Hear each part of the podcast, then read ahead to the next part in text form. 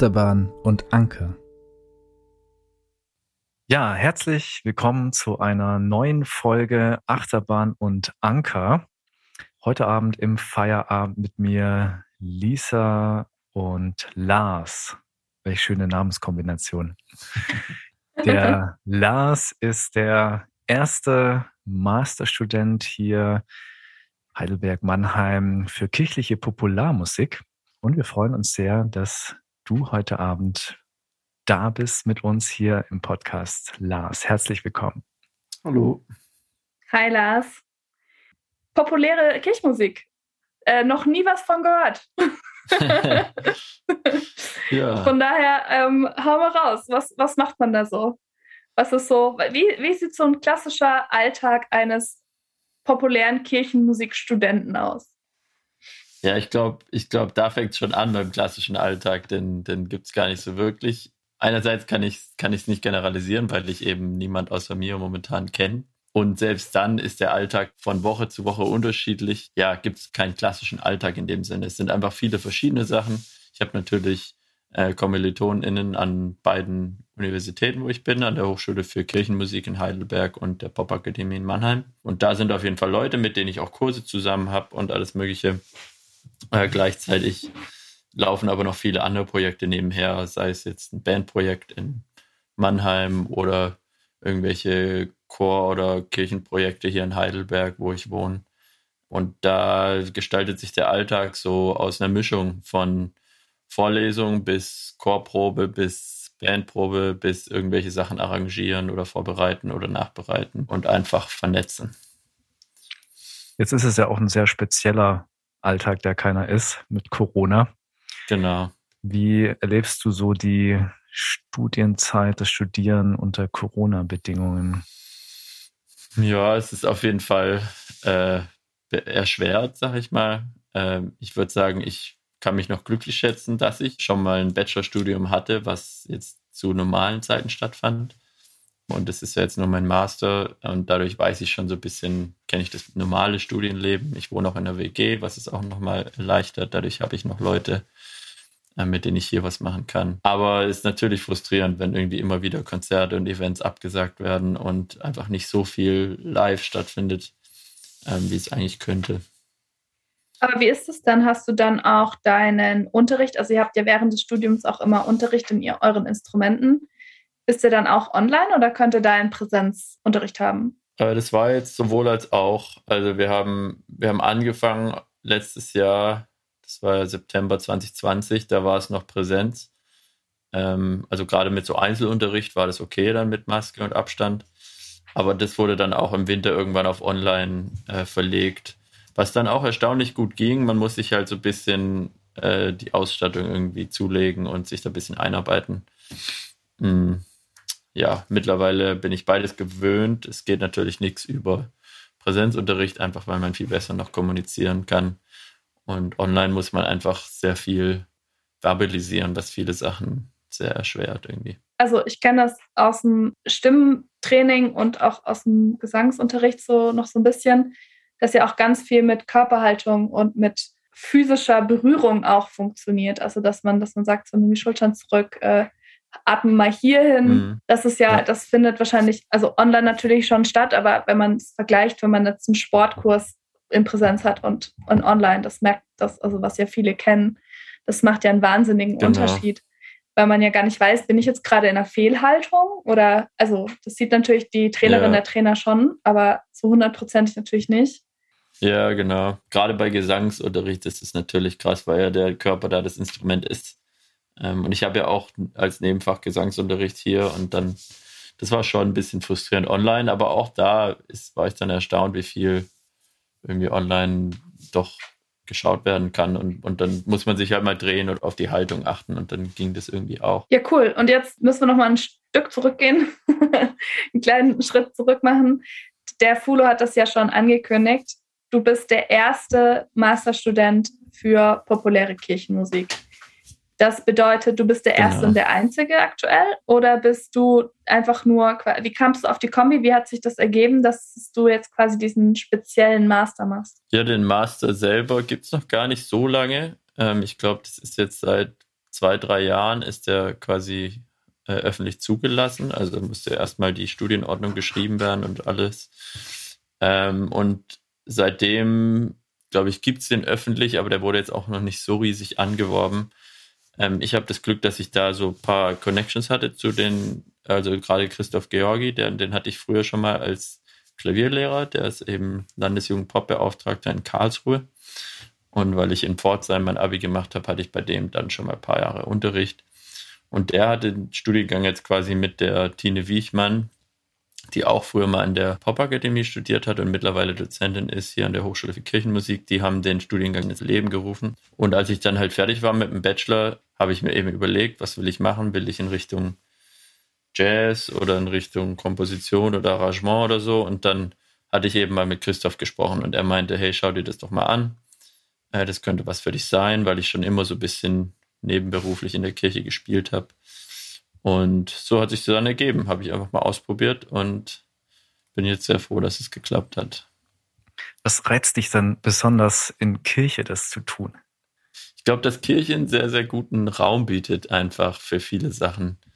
Ähm, ich würde mich jetzt selber wahrscheinlich auch nicht als den gläubigsten Menschen bezeichnen und ich glaube, das muss man auch gar nicht sein. Aber einfach, dass man da so eine Verbindung und so ein Umfeld hat, wo gefühlt alles möglich ist. Also da, da kann man von klassischer Orgel bis irgendeinem Jazz-Trio oder Funk-Quartett oder was weiß ich, da, das passt alles irgendwie rein und da ist einfach viel Offenheit da und ähm, das ist einfach ein tolles Umfeld, in dem man irgendwie arbeiten kann. Und deinen Bachelor hast du in, an der Pop-Akademie gemacht dann? Ganz, also ganz, ganz klassisch, nein? Nee, den, nee, den habe, also es war mhm. klassisches Klavier offiziell, aber den habe ich in den USA gemacht, in Kansas. Nice. ja, da war ich vier Jahre, genau. Und das war so klassisch und Jazzklavier eigentlich. Und jetzt nach Mannheim quasi. Oder du wohnst in Heidelberg, richtig? Ja, genau. Ich habe auch ein halbes Jahr erst in Mannheim gewohnt und dann hier jetzt halt eine günstigere WG gefunden. Ähm, und ich bin eigentlich gleich viel in beiden Städten. Sind ja auch ganz gut vernetzt. Also ich erinnere mich noch an mein Studium ja. in Heidelberg, da war ich auch relativ viel in Mannheim. Also da ist die Kunsthalle und es ist viel mehr, es geht viel mehr mit Kunst als in Heidelberg. Deswegen war ich da super oft. Das geht sich eigentlich ganz gut aus, dann darüber zu pendeln. Ja, es ist ja auch eine nochmal eine größere Stadt einfach und da passiert nochmal mehr. Aber beide Städte haben so ihre Tücken, sag ich mal. das ist ganz nett, irgendwie die auch so zu vergleichen. Was fällt dir denn besonders auf an, an Tücken zwischen Heidelberg und Monnem? Naja, das, was man also schon kennt natürlich. So Heidelberg ist schon ein bisschen so sehr sauber und schnieke irgendwie. Äh, und, und Mannheim ist dagegen einfach sehr ja, da, man weiß nie so ganz, was man erwartet, aber da, das ist auch gerade das Schöne, finde ich. Da, da passiert so viel und geht einfach immer was ab. Passt auf jeden Fall gut zu dem Umfeld der Popakademie. Ich fand Mannheim immer so ein bisschen ehrlicher als Heidelberg. Also so, es ja, ist so. Ja, ja. Ich habe bei Mannheim auch immer so ein bisschen Berlin-Feeling. So dieses You get what you see. So, du wirst halt angemotzt und dann machst du zurück und dann versteht man sich auf so einer motzigen Ebene. Und in Heidelberg hatte ich immer so das Gefühl, ja, genau. alle sind so, so super, super nett, aber schon wieder so, dass man es ihnen nicht glaubt. Ja, es ist auf jeden Fall eine ziemlich krasse Bubble. So. Ja. Deswegen hilft es da auch öfters in der Woche mal rauszukommen, finde ich, weil sonst checkt man irgendwie gar nicht, dass, dass andere Leute auch anders denken, äh, wenn man irgendwie so in dieser Heidelberg-Bubble lebt. Ja, auf jeden Fall. Und, ja, Mannheim hat einfach viel Charme in dem Sinne, würde ich sagen. Wie sind denn so die Berufsperspektiven nach diesem Studiengang. Also bei den Germanisten kriegt man ja gesagt, so hier, die meisten werden dann Pizza ausfahren.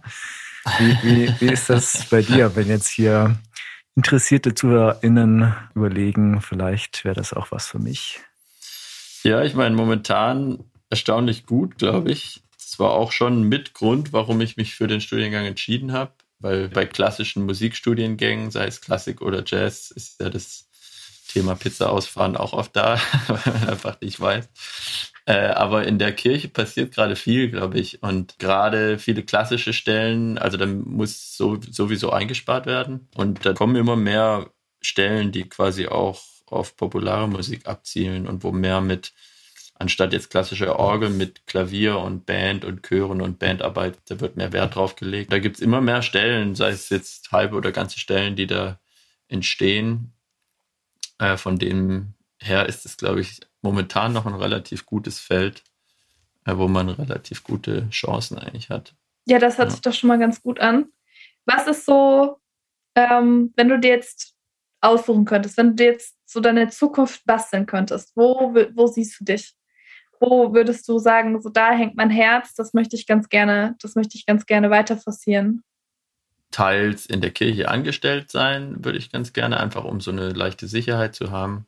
Äh, und auch, weil ich da einfach gerne arbeite in dem Umfeld. Das heißt, da auf jeden Fall, sei es jetzt in der Gemeinde oder in einem Kirchenbezirk, irgendwie tätig sein. Aber ich glaube jetzt auch nicht unbedingt voll, sondern vielleicht irgendwo zwischen 50 und 70 Prozent, um immer noch ähm, Kapazitäten zu haben für private SchülerInnen, die ich gerne auch unterrichte oder auch andere Projekte, die ich nebenher habe. Also ich mache ja durchaus noch gerne, spiele auch gerne Jazz und habe dann Trio und andere Bands und, und würde die auch gerne noch so vorantreiben. Ähm, und wer weiß, was dann auch noch schulisch auf mich zukommt. Also ich unterrichte auch immer sehr gerne, mache auch momentan äh, was an der Gemeinschaftsschule in Mannheim und da sehe ich durchaus auch irgendwelche Möglichkeiten in der Zukunft, dass ich da noch an der Schule äh, gehe.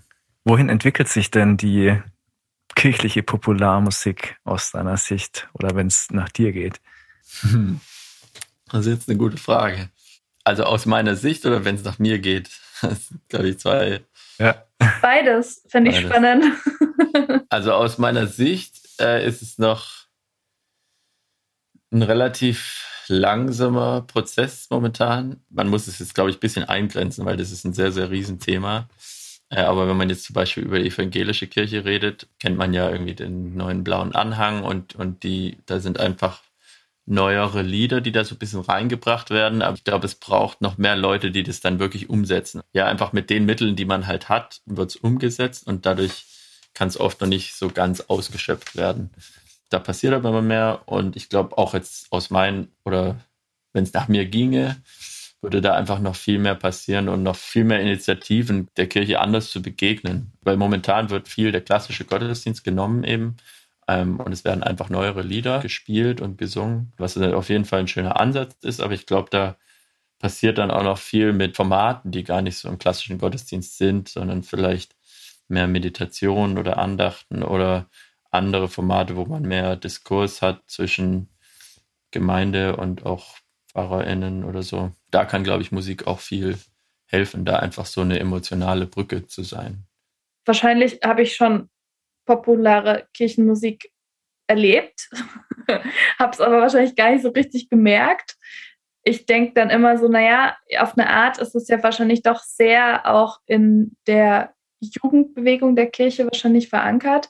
Siehst du das ähnlich oder siehst du da auch durchaus, also das hast du ja gerade schon angerissen, siehst du da durchaus auch die Möglichkeit zu sagen, so nee, eigentlich ist die auch die populäre Kirchenmusik äh, Teil des Mainstreams mittlerweile und kann quasi auch im Gottesdienst einen ganz festen Platz haben? Ich glaube auf jeden Fall beides. Also es kommt auf jeden Fall stark aus der Jugendbewegung, wie eigentlich alles, was populäre Themen angeht. Aber hat auf jeden Fall mittlerweile auch schon in vielen Gemeinden festen Platz, in vielen Gottesdiensten.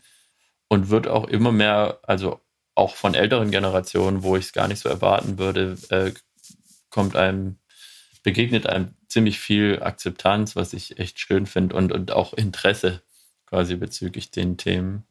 Ja, früher hat ja Luther die populären Melodien genommen, die, die so zu der Zeit auf der Straße gesungen wurden oder im Ohr waren ja. und hat da entsprechend Texte dazu geschrieben und die zusammengebracht. Ich meine, wenn man so denkt, ja. dann müsste es ja eigentlich, äh, müsste man heute auch einfach so ja. bestehende Pop-Lieder, Melodien nehmen und die eventuell mit, mit neuen Texten vertonen? Oder ist es was ganz anderes? Also ich frage mich auch immer wieder, ne? So, wo, wo finden wir das eigentlich heute auch schon auf eine Weise vor? Das ist die Frage, aber halt ja. vielleicht gar nicht unbedingt im Kontext Kirche. Also das Erste, was mir dann immer kommt oder wo ich suche, sind dann so Singer-Songwriter. Ja. Äh, ob jetzt Deutsch oder Englisch, äh, ganz egal, aber wo schon auch viel so sehr existenzielle hm. Themen verhandelt werden, so äh, bewegende Erfahrungen, Leid, Kummer, äh, Hoffnung, Sehnsucht nach einer anderen Welt. So. Kommt dir das auch so vor oder wie, wie ist das so dein, dein Blick drauf?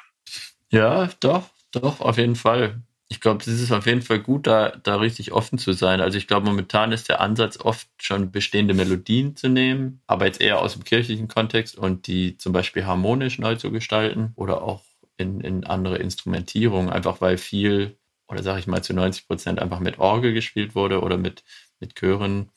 Also da gibt es einfach relativ feste Vorstellungen, wie das zu sein hat in der Kirche.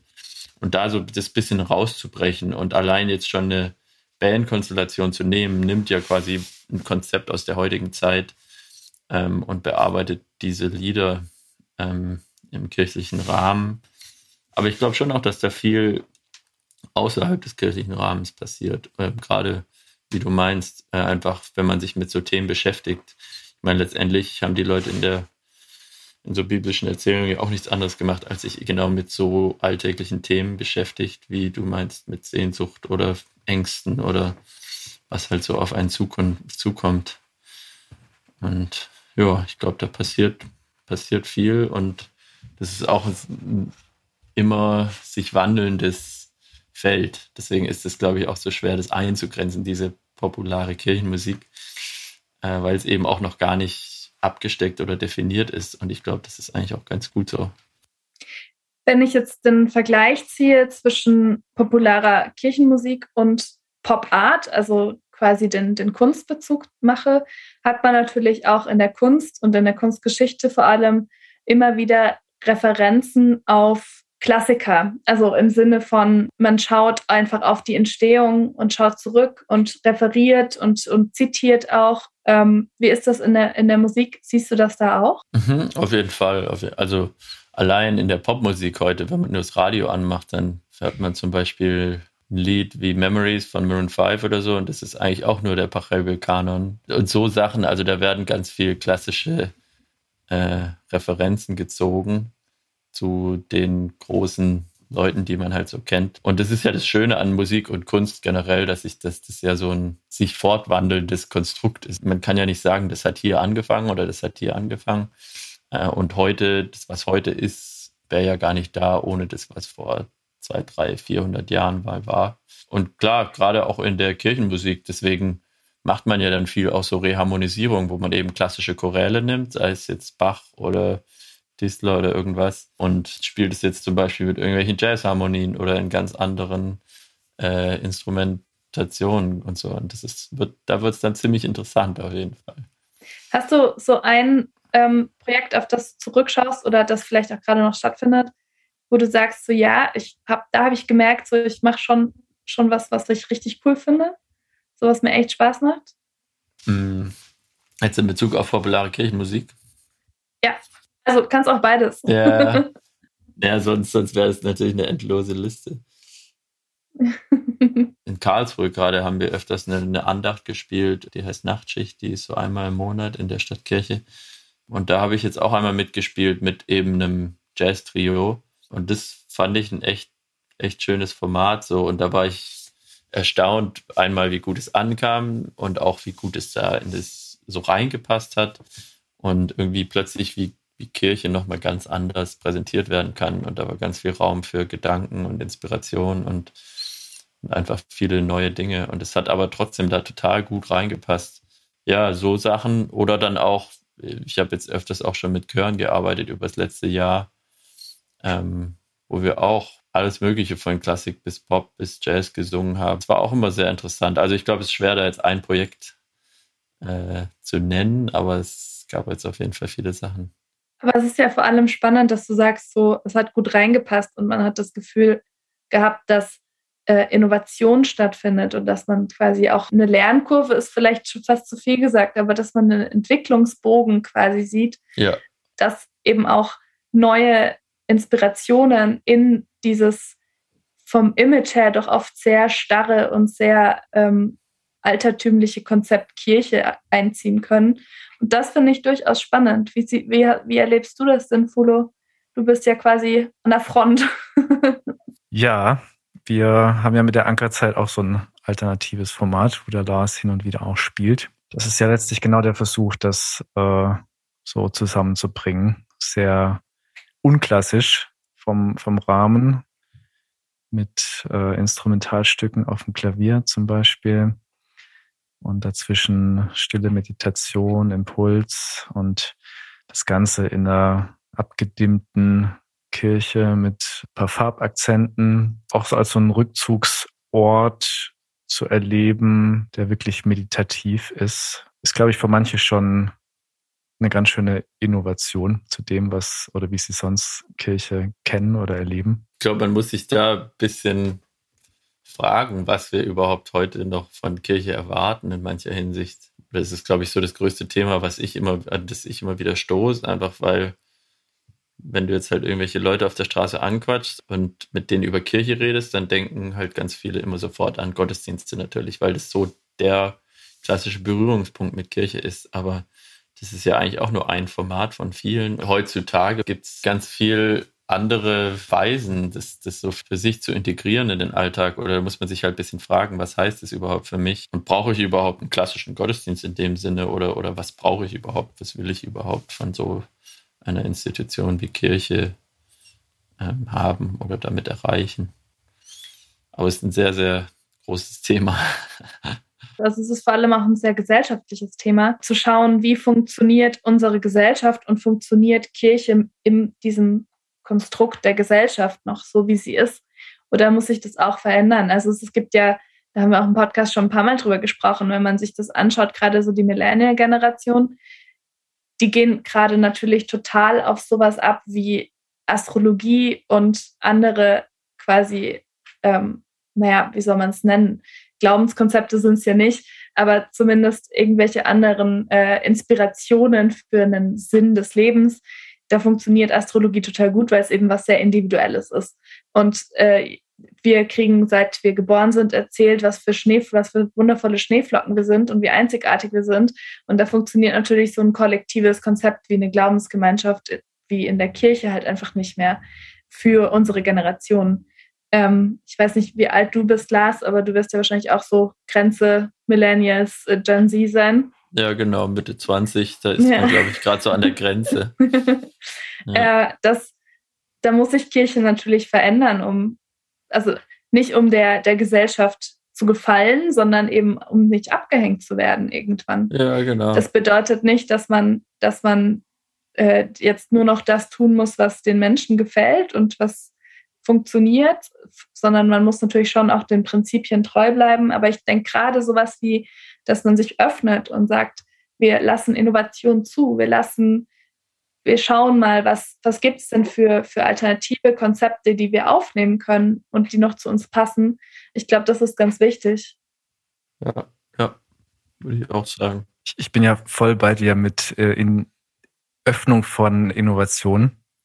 Aber von der anderen Seite betrachtet, hängen wir uns als Menschen je und je ja selbst ab voneinander in, in dieser Hochindividualisierung, weil immer unklarer wird, wo kommen wir überhaupt noch mhm. zusammen auf den kleinsten gemeinsamen Nenner oder wo, erfahren wir wieder so äh, querbeet auch Gemeinschaftserfahrung, jetzt nicht nur in, in meiner elektrofeiernden Festival-Community, wo, wo habe ich sonst so Gemeinschaftserfahrungen und Begegnungen mit Menschen, die nicht nur selben Stilgeschmack haben wie ich, die trotzdem total bereichernde Gegenüber wären für mich, um, um zu wachsen und zu reifen als Persönlichkeit. So. Also da würde ich schon sagen, ist dieses Konzept vielleicht wieder neu zu entdecken, was da ein Potenzial drin steckt, in Kirche auch zusammenzukommen und Gemeinschaft zu erfahren über diese Abgrenzungen hinweg. Und ich glaube, mhm. Musik ist da ein entscheidender Faktor, wie das gelingen kann. Auf der anderen Seite natürlich äh, hoch individualisierte Geschmäcker. Ne? Also wenn zum einen dann schon wieder vom, vom Stil nicht passt, ist er schon fast wieder raus. Also wie, wie ist da dein Ansatz, Lars, Musik so zu gestalten, dass, dass sie wirklich möglichst viele Menschen verbindet und anspricht über Genregrenzen hinweg? Ja, das ist natürlich immer ein, ein schwieriges Thema. Ähm, aber gleichzeitig auch eins, wo ich dann immer wieder überrascht werde, äh, wie ich auch vorhin ein bisschen gemeint habe, dass ich äh, doch erstaunlich viel Akzeptanz immer erfahre, auch wenn ich jetzt denke, okay, ich habe halt, klar, ich komme so ein bisschen aus Klassik, Jazz, irgendwie kombiniere das so für mich und mache halt meine Sachen. Aber ich probiere mich ziemlich oft, gerade jetzt in Gottesdiensten, die auch vom Format her klassischer sind, eher so vom Moment bisschen beeinflussen zu lassen. Und ich improvisiere sehr gerne und ähm, gerade da finde ich, bekomme ich dann oft Feedback, wo ich dachte, okay, das hätte ich jetzt überhaupt nicht erwartet, dass das bei Leuten so ankommt. Und ich probiere dann oft einfach so ein bisschen auf die Stimmung einzugehen und auf, auf ja, so diese emotionale Schwingung, auf die emotionalen Schwingungen, äh, wenn man es so sagen will. Das klingt jetzt sehr spirituell und abgehoben, aber ähm, ja, dadurch kann man, glaube ich, dann viel Berührungspunkte schaffen, von denen du eben geredet hast, weil da sind eben so unterschiedliche Menschen in einem Raum, die irgendwie aber doch alle an irgendwas glauben äh, und, und irgendeine höhere Macht, sei es jetzt Gott oder irgendwas anderes. Äh, und da eben so, ein, so einen emotionalen, äh, so emotionale Berührungspunkte zu schaffen, äh, ja, ich glaube, das kann dann eben auch unabhängig vom Genre stattfinden. Ja, und ich glaube, das ist wirklich situativ, was, was ganz viel auch mit diesem Gespür zu tun hat. Und ja. das durfte ich auch schon miterleben, wie, wie du das irgendwie umgesetzt hast, also gespürt hast und umgesetzt hast bei der Ankerzeit, wo das ist was ganz anderes, als wenn ich ein mir vorher vorbereitetes, ausgedachtes Lied abspiele. Mhm. Weil dass das einfach so diese sich aktualisierende Resonanzerfahrung vor Ort ist, wo allein die Anwesenheit von anderen Personen auch die Musik verändert. Genau. Die, ganze äh, Schwingung verändert, auch für, für dich als, als Künstler, als Musiker, ne? Und das wiederum anders zurückklingt. Und ich glaube, das ist, ist vielleicht so, hat was Mystisches, aber irgendwie auch ist so, so ein Kern von, von Dynamik und Lebendigkeit, und auch das Unvorhersehbare, dass, dass ich einen Unterschied mache, weil ich anwesend bin. Ja. So, ja. Ich glaube, das, das zu erleben ist, ist was ganz äh, Besonderes und, und ja, Wertvolles, was fast nur vor Ort in Präsenz geht. Also das medial vermittelt zu erleben, ist, ist ungemein schwieriger. Ja, und das ist ja gerade dann auch eine super Erfahrung. Dann, dann kommt man sich ja quasi irgendwie näher, ohne auch irgendwas zu sagen. Oder also klar, manchmal singt man, aber oft hört man ja einfach nur zu und lässt sich halt so ein bisschen mitnehmen von dieser Musik. Manchmal klappt es besser, manchmal nicht so gut. Ähm, aber irgendwie kommt man sich dann doch ja ein Stück näher und ist dann ein bisschen offener und bereiter zum Austausch. Und das ist irgendwie dann eine schöne Ausgangssituation.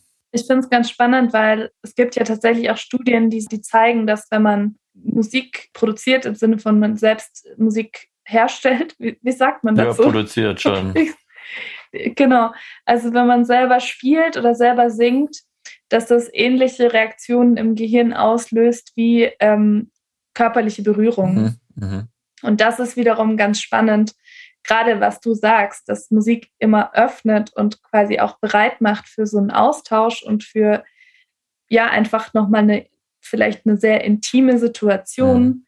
die dann entstehen kann. Und das finde ich spannend, dass man das tatsächlich auch wiederum wissenschaftlich belegen kann. Deswegen äh, verstehe ich das auch total, dass, dass Musik eben auch so nah immer an Kirche und an Glaube geknüpft war und auch immer noch ist, weil es einfach so was sehr Emotionales ist und was sehr ja, Intimes einfach.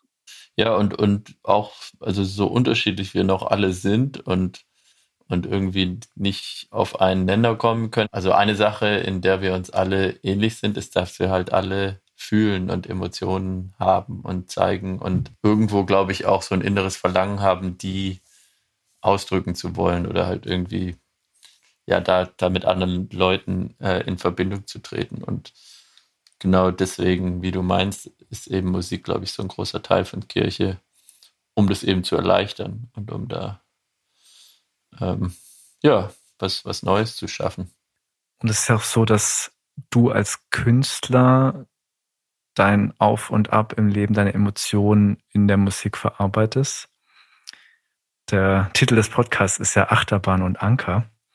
Und da würde mich mal interessieren, so, wenn jetzt mal so so guckst, vielleicht die letzten Wochen, Monate, was, was, was, so, so Achterbahnmomente, so auf und ab und als, als Gegenpol Ankermomente, die du musikalisch aufgenommen, umgewandelt, verarbeitet hast. Oder? Mhm. Ja. Auch eine sehr gute Frage auf jeden Fall.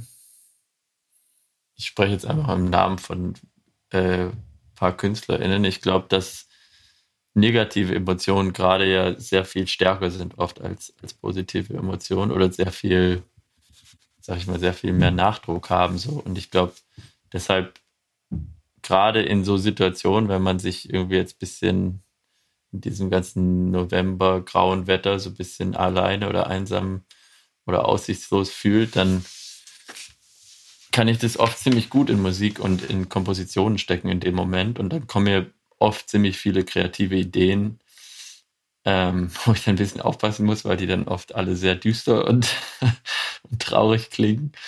Äh, aber es ist auf jeden Fall immer ein, ein, schöner Ausgangsmoment. Und ich merke dann oft, wenn ich jetzt in so eher äh, positiven Phasen bin, wo irgendwie alles glatt läuft, dann habe ich da gar nicht so viel, also dann denke ich da gar nicht so viel drüber nach und ich, ich gehe halt irgendwie allen Dingen nach und habe halt hier eine Probe, da eine Probe und klar habe dann auch mal kreative Momente, aber ich glaube, die meisten Sachen kommen mir in der Tat, wenn ich so ein bisschen ruhiger und manchmal auch einsamer bin und weil man dann einfach ein bisschen mehr bei sich ist und, und so ein bisschen in mich gekehrt bin.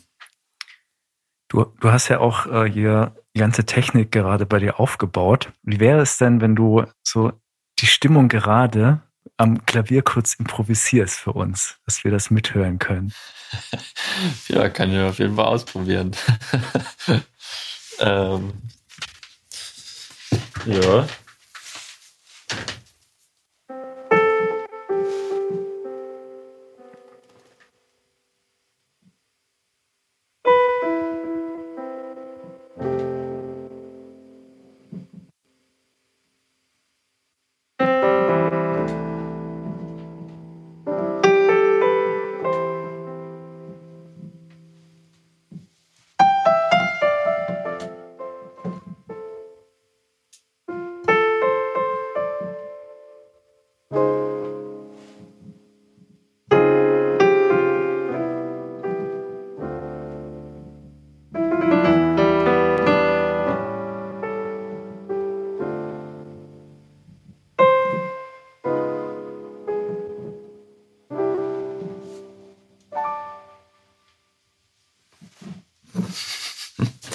Vielleicht sowas in die Art.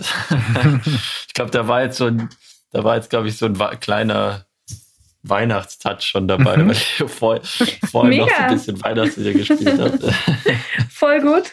Also ich fand es gerade sehr stimmig. So ganz bisschen November Blues hat man noch gehört, aber auch schon die ersten mhm. äh, besinnlichen Weihnachtsklänge. Und ich fand es schön, dass es sehr äh, unaufgeregt war, weil ich finde durchaus, dass mhm, mhm, Podcasts hören und Podcasts produzieren für mich auch immer so, eine, so ein kurzer Moment von Ankommen und Runterkommen ist. Ja, genau. So ein bisschen zu sich kommen. Es geht auf Weihnachten zu. Was, was sind denn gerade vielleicht so ein Lieblings-Advents- und ein Weihnachtslied? Darf auch Popkultur sein. genau. Wir nehmen auch Mariah Carey. ein Adventslied, so eher aus dem kirchlichen Kontext, was ich öfters gerne spiele und auch schon viel reharmonisiert habe, ist Stern über Bethlehem. Ja, das ist eine relativ simple Melodie irgendwie. Es lässt dann viel Raum für Harmonien und, und äh, es kann man in andere Takte verschieben und was weiß ich was mitmachen und da passiert immer Interessantes. Das habe ich, glaube ich, letztes Jahr auch schon eine Version zu aufgenommen. Und ich habe schon auch so ein Fable für so klassische Weihnachtslieder, die man so in so Schnulzfilmen hört teilweise. Also es gibt, ich weiß nicht, ob euch das Real Book was sagt, das ist im Jazz so, ein, so eine Kollektion von den bekanntesten Jazz-Standards, die es gibt. Und da gibt es auch ein Christmas Real Book.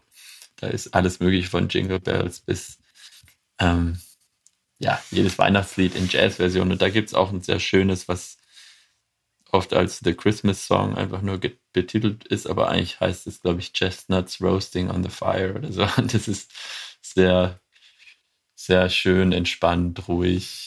ja, so richtig schöne Weihnachtsstimmung, die da einfach aufkommt. Ich wollte gerade noch anknüpfen, erstmal an diese Version von Lars von Stern über Bethlehem. Hört euch die unbedingt auf YouTube an.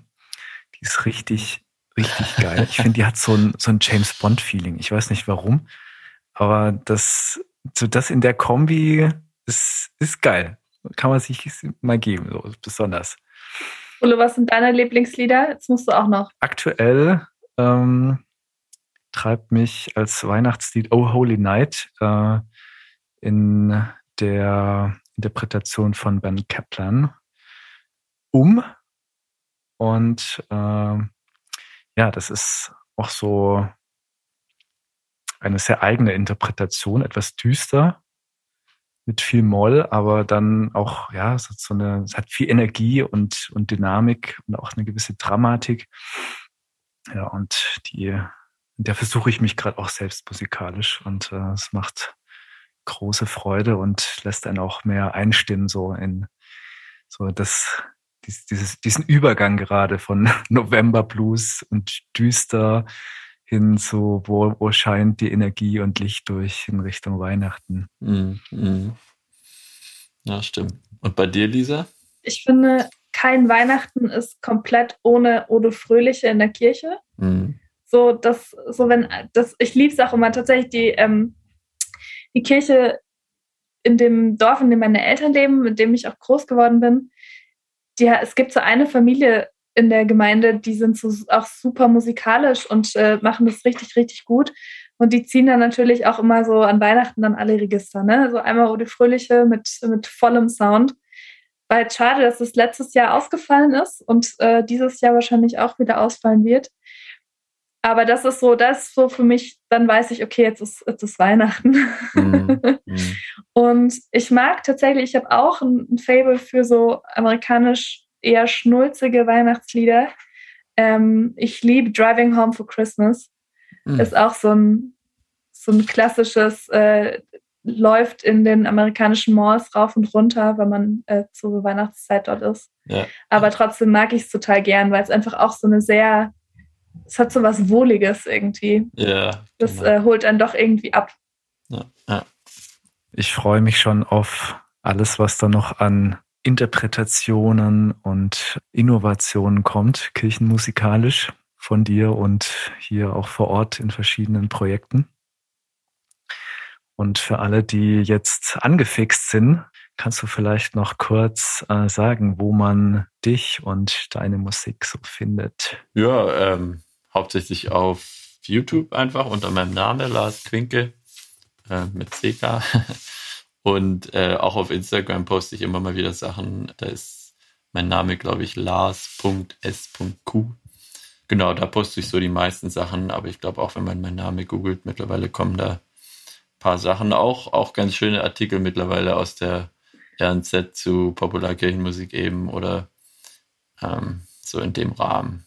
Ey, und wenn du mal wieder in Karlsruhe bist, sag gern Bescheid, ich komme rum. Mach ich, genau dann äh, können wir das äh, Portfolio vielleicht von RNZ auch mal noch mit äh, BNN aufforsten. Sehr cool.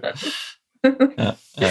Und äh, ja, also ich bin auf jeden Fall angefixt. Ich werde es äh, mir direkt gleich mal anhören.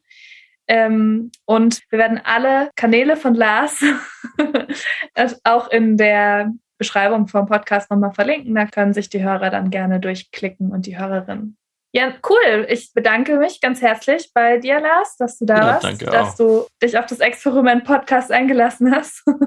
War es dein erster Podcast oder warst du schon bei anderen zu Besuch? Nee, schon der erste so offiziell, wo ich mitgemacht habe. Ja, aber ist ja entspanntes Format und, und ja. schön. genau. Und äh, Fulo, du, du hast die letzten Worte. Du darfst gerne abmoderieren. Es ist jetzt äh, Adventszeit. Da lass, überlasse ich die letzten Worte doch dem Geistlichen. Ganz kurz und knapp. Schön war es mit euch. Danke. Und habt einen frohen Advent und ein gesegnetes Fest. Bis bald. Ciao. Tschüss. Tschüss.